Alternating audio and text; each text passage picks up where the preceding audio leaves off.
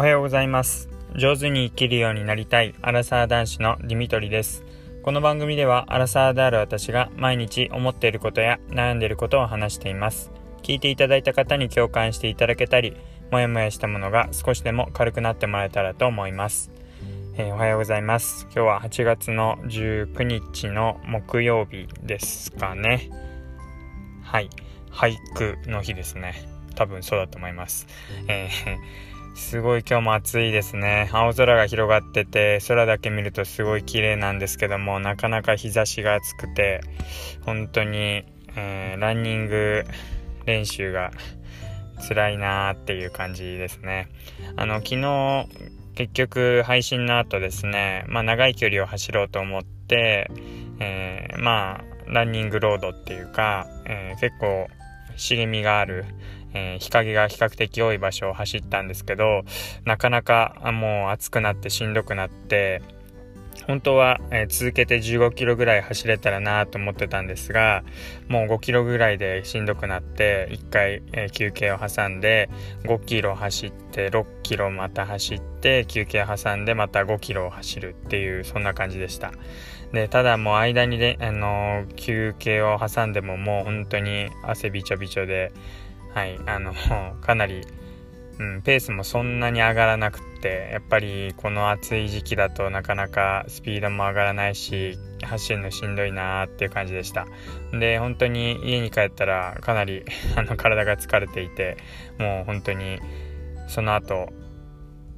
家事とかいろんなことができないぐらいになったんで一回寝てっていう感じで本当にはい。そんな感じでしたね。ランニングをして、もうだいぶ体が疲れちゃったっていう、そんなところです。いや、こういう暑い中でも部活今やってたりするんですよね。で、自分もまあ、確かに、あの、学生時代、こういう中でも、あの、嫌だなって思いながらも部活やってたなって思うんですけど、うん、なんか、うん、もう今だったら考えられないなと思ってしまう一方で結構いろんなところで工事現場でこの暑い中でもヘルメットかぶって長袖長ズボンでやっている方っていますよね。なんかどうしてもこう自分が関わってきた中で、そういう工事現場で働いている人ってあの友達とかでも少ないのであんまりどういう感じかなっていうのわからないんですけどまあ見るからにこう旗から見ても大変だろうなって思うしそういう中でも結構高いところとか足場を組んで登ってったりしてるんで本当に一つぼーっとしたりとか気を抜いたことで大きな事故につながってしまうし暑い中でやるし本当にうん結構重労働だよなっていうふうに思ったりします。あとそうですねあの警備員さんとかその工事現場の交通整備をしている方とかもずっと炎天下でやらなきゃいけないしゲリラ豪雨が降ったかと思ったらびちょびちょになってもこう整備しなきゃいけないしっていうそういう意味ではかなり大変な仕事なんだろうなって思ったり、えー、しています。はい、えー、いつもご苦労様です。で、えー、っとですね、今日はですね、あの、保険の、えー、解約のことについて話をしていきたいんですけども、え、ー、と、まあ、少し前の配信で、あの、まあ、子供が生まれるっていうところから、えー、夫婦2人の保険を見直してみたっていう話をしたと思います。えー、で、保険を見直した結果、もともと入っていた保険っていうのをやめるっていうことになったんですけども、やっぱり、えそのまま続けていたとしても良くないだろうってことで。で、ただ、やめるってなっても、結構、すぐにやめさせてくれないというか、うん、その、ままあ、入っている保険、もともと契約していた保険会社としては、この後も契約を続けてほしいので、例えば、えそのかけている保険の額を減らして、それでもこう細く長く続けてもらったりとか、あるいはもうやめてもらう前に、えー、どういったことが要望としてあるのかっていうので、まあ、そのプランをやめたとしても違うプランを進めるとか、そうやって、えー、まあ、手を変え品を変え、なんとか、えー、そのまま契約を続けてもらうようにしていくっていうのが、まあ、お仕事だと思うんですよね。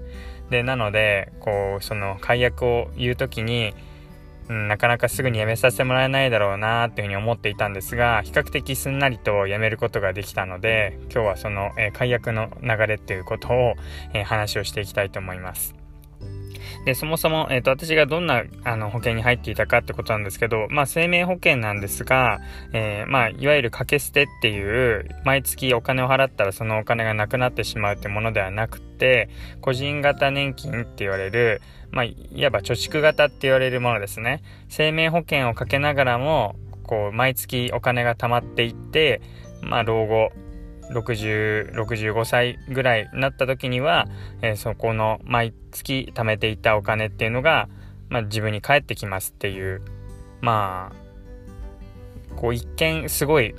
生命保険もかけておきながら貯蓄もできる貯金もできるなんて聞いたらすごいもう理想の保険のように感じますけど、まあ、もちろんそんなことはなくっていうか裏がありまして、まあ、まずもちろん毎月の保険料っていうのがそれなりに高くなってかつ、えー、生命保険としてのかけていくお金自分が実際に亡くなった時に出てくるお金っていうのが結構少ないです。だからどっちかというと貯蓄に触れているこう貯蓄か掛け捨てかでいうとやっぱ貯蓄の方に行くってことはそれだけまあお金もかかるし生命保険の負担生命生命保険のサービスとしてはまあ薄いものになりますで、それでも、まあ自分そんなに知識がなかったので、入った当時はそれでもいいのかななんて思っていたんですが、まあよくよく見てみると、本当に60歳、65歳まで、こうずっと出さずにお金を貯めていかないと、まあ、ゼロにならないというか、あのー、ずっと損した状態になっちゃうんですね。えっ、ー、と、つまりですね、今、途中でやめたんですけど、結局、もともと払っていたお金から、自分がこう毎月貯蓄だって言って出していたお金よりも何十万円か引かれたお金が、えー、自分に返ってくるってことになりました。だから結局まあその間生命保険をかけてたからその分引かれて当たり前でしょっていうとこなんですけど貯蓄って言いながらもちゃんとお金が、えー、貯まってそのまま元に返ってくるかっていうとそうではなくて元に返ってくるのは本当に60歳65歳まで貯めた時までしかあの元のお金貯蓄していたかけたお金っていうのがそのまま同じ額だけは返ってこないっていうそんな仕組みになってます。だからなんか貯蓄っていうか自分でお金を使わないようにこう取っておくみたいなそんなイメージになるかと思いますなので、本当の意味でお金を貯めたりとか増やしていくって考えたら、積立 NISA, NISA とか、イデコとか、えー、そういう税がかからない、税金が、えー、引かれていかないようなものでやっていった方がよりお得だなっていうふうに思ったので、えー、まあ、今回保険を解約したっていうのも一つの理由としてあります。で、まあ、本題なんですけども、まあ、大体それで保険を辞めますってなると、まあ、担当の営業の、まあ、保険の外交、外交員なんていうんですかね、保険のおばちゃんが来て、まあ職場に来たりとかして、いろいろ話を聞きますってことになるかと思うんですけど、まあ今、そのコロナ禍っていうのもあって、なかなか対面で会うっていうのを、こう遠慮している人も多いらしくて、私もこう解約しますっていうことを、まずその保険の担当しているおばちゃんに直接ではなくて、まあ本部の、えーと、電話のその相談室の方に電話して解約したいんですけどっていう旨を伝えました。で、そしたら、まあその本部の方から営業のその保険のおばちゃんの方に連絡がいって、保険のその担当の営業の方から私のところに連絡が来たっていう順番なんですが、まあ、そこで本来であれば、じゃあ伺いますってことで、職場に来てもらって話を聞いて、まあ、呼び止められたりとか、他のプランを提案されたりするんでしょうけど、まあ、こういうコロナ禍っていうので、えー、どうしますか？対面で会うか、まあ、ちょっと気になる方は書面でも郵送しますけどもっていう風な話になったので、あじゃあ書面の郵送でお願いしますってことで、まあ、それほど、まあ、呼び止められることもなく、えー、そのまんま書面の郵送されてきたものにいろいろ、えー、まあその返礼金ですね。今まで貯めて帰ってくるお金をどの口座に入れるのかっていうその口座を書く紙だとか本当に、えー、ちゃんとこれ自分ですよっていうのを証明する、まあ、マイナンバーカードとかそういう免許証のコピーを貼ってそれを入れるっていうそれだけの作業で終わりました。まあ確かにここ何年かお世話になったその営業の方、おばちゃんには、まあ、いきなり辞めて申し訳ないなって気持ちも若干あるんですけども、まあ、今まで何年か契約してて、まあそれはお互いに自分にとって私にとってもまあ多少なりこう保険で守られてるっていう安心感とまあおばちゃんも営業でそれなりに成績にもつながったかなとも思うのでまあうん、その電話でちゃんとあのありがとうございましたって気持ちは伝えたのでいいかなっていう感じです。あんまりですね、どうしてもやっぱり対面で会ってしまうと、まあ、こっちもこう申し訳ない気持ちだとか、なんかこう、情けっていうか、あ、なんかこのまんま全部やめちゃうと悪いかな、みたいな気持ちも出てきちゃうので、どうしてもすぐにスパッとやめられなくなってしまったりするんですが、まあ対面ではなくて電話でとか、あと見知らぬ人に対して本部に電話をして解約するっていう旨を伝えるだけだったら、まあ比較的、うん、そんなに考えずできると思いますし、まあ、対面で会ってっていうよりも、その書面で郵送で送ってもらったら、すんなりとできるかと思います。で、まあ、どうして辞められるんですかってことも、あの、まあ、理由としては保険の契約、別の保険を考えてっていうところから、えー、まあ、話を聞いてもらえたっていう感じです。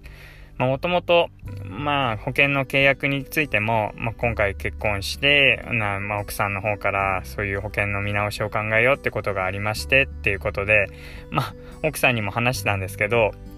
結構、まあ、自分っていうよりも、まあ、パートナー、奥さんとか旦那さんがそういう保険に対して厳しくってとか、お金に対して厳しくって、えー、まあ、申し訳ないんだけども、まあ、やめないと、このままでは、あの、このままの状態ではいけないんですっていうような、まあ、相手のせいにしてしまうっていうのも一つ手かなって思います。そうすると、保険の方も直接、その電話口の、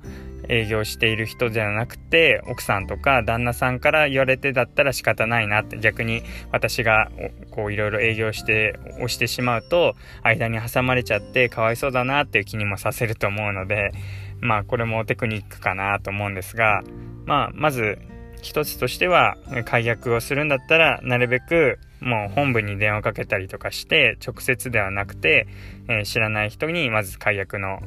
内容を伝える。で、その後担当の人からかかってくるんですけど、まあ今の時期であればなおさらやりやすいですが、まあ書面で、え郵送の方でお願いしますということを伝える。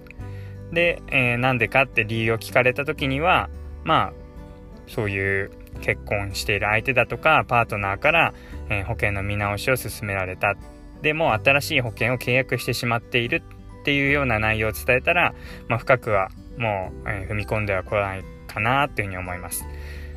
うん。あの、まあ、そのようにして、もし、あの、今、続けたくもない保険に入っているんだけど、なかなか踏ん切りがつかないとか、辞めるタイミングがわからないっていう方は、えー、そうやって、まずは、本当に知らない人に遠いところからもうかけてみて、えー、保険を辞めたいっていう考えを伝えるっていうところからやってみるといいのかなっていうふうに思いました。では、はい、そのような感じで、え、保険の、えー、やめ方について話をしていきました。では、え、最後まで聞いていただいてありがとうございました。またお会いしましょう。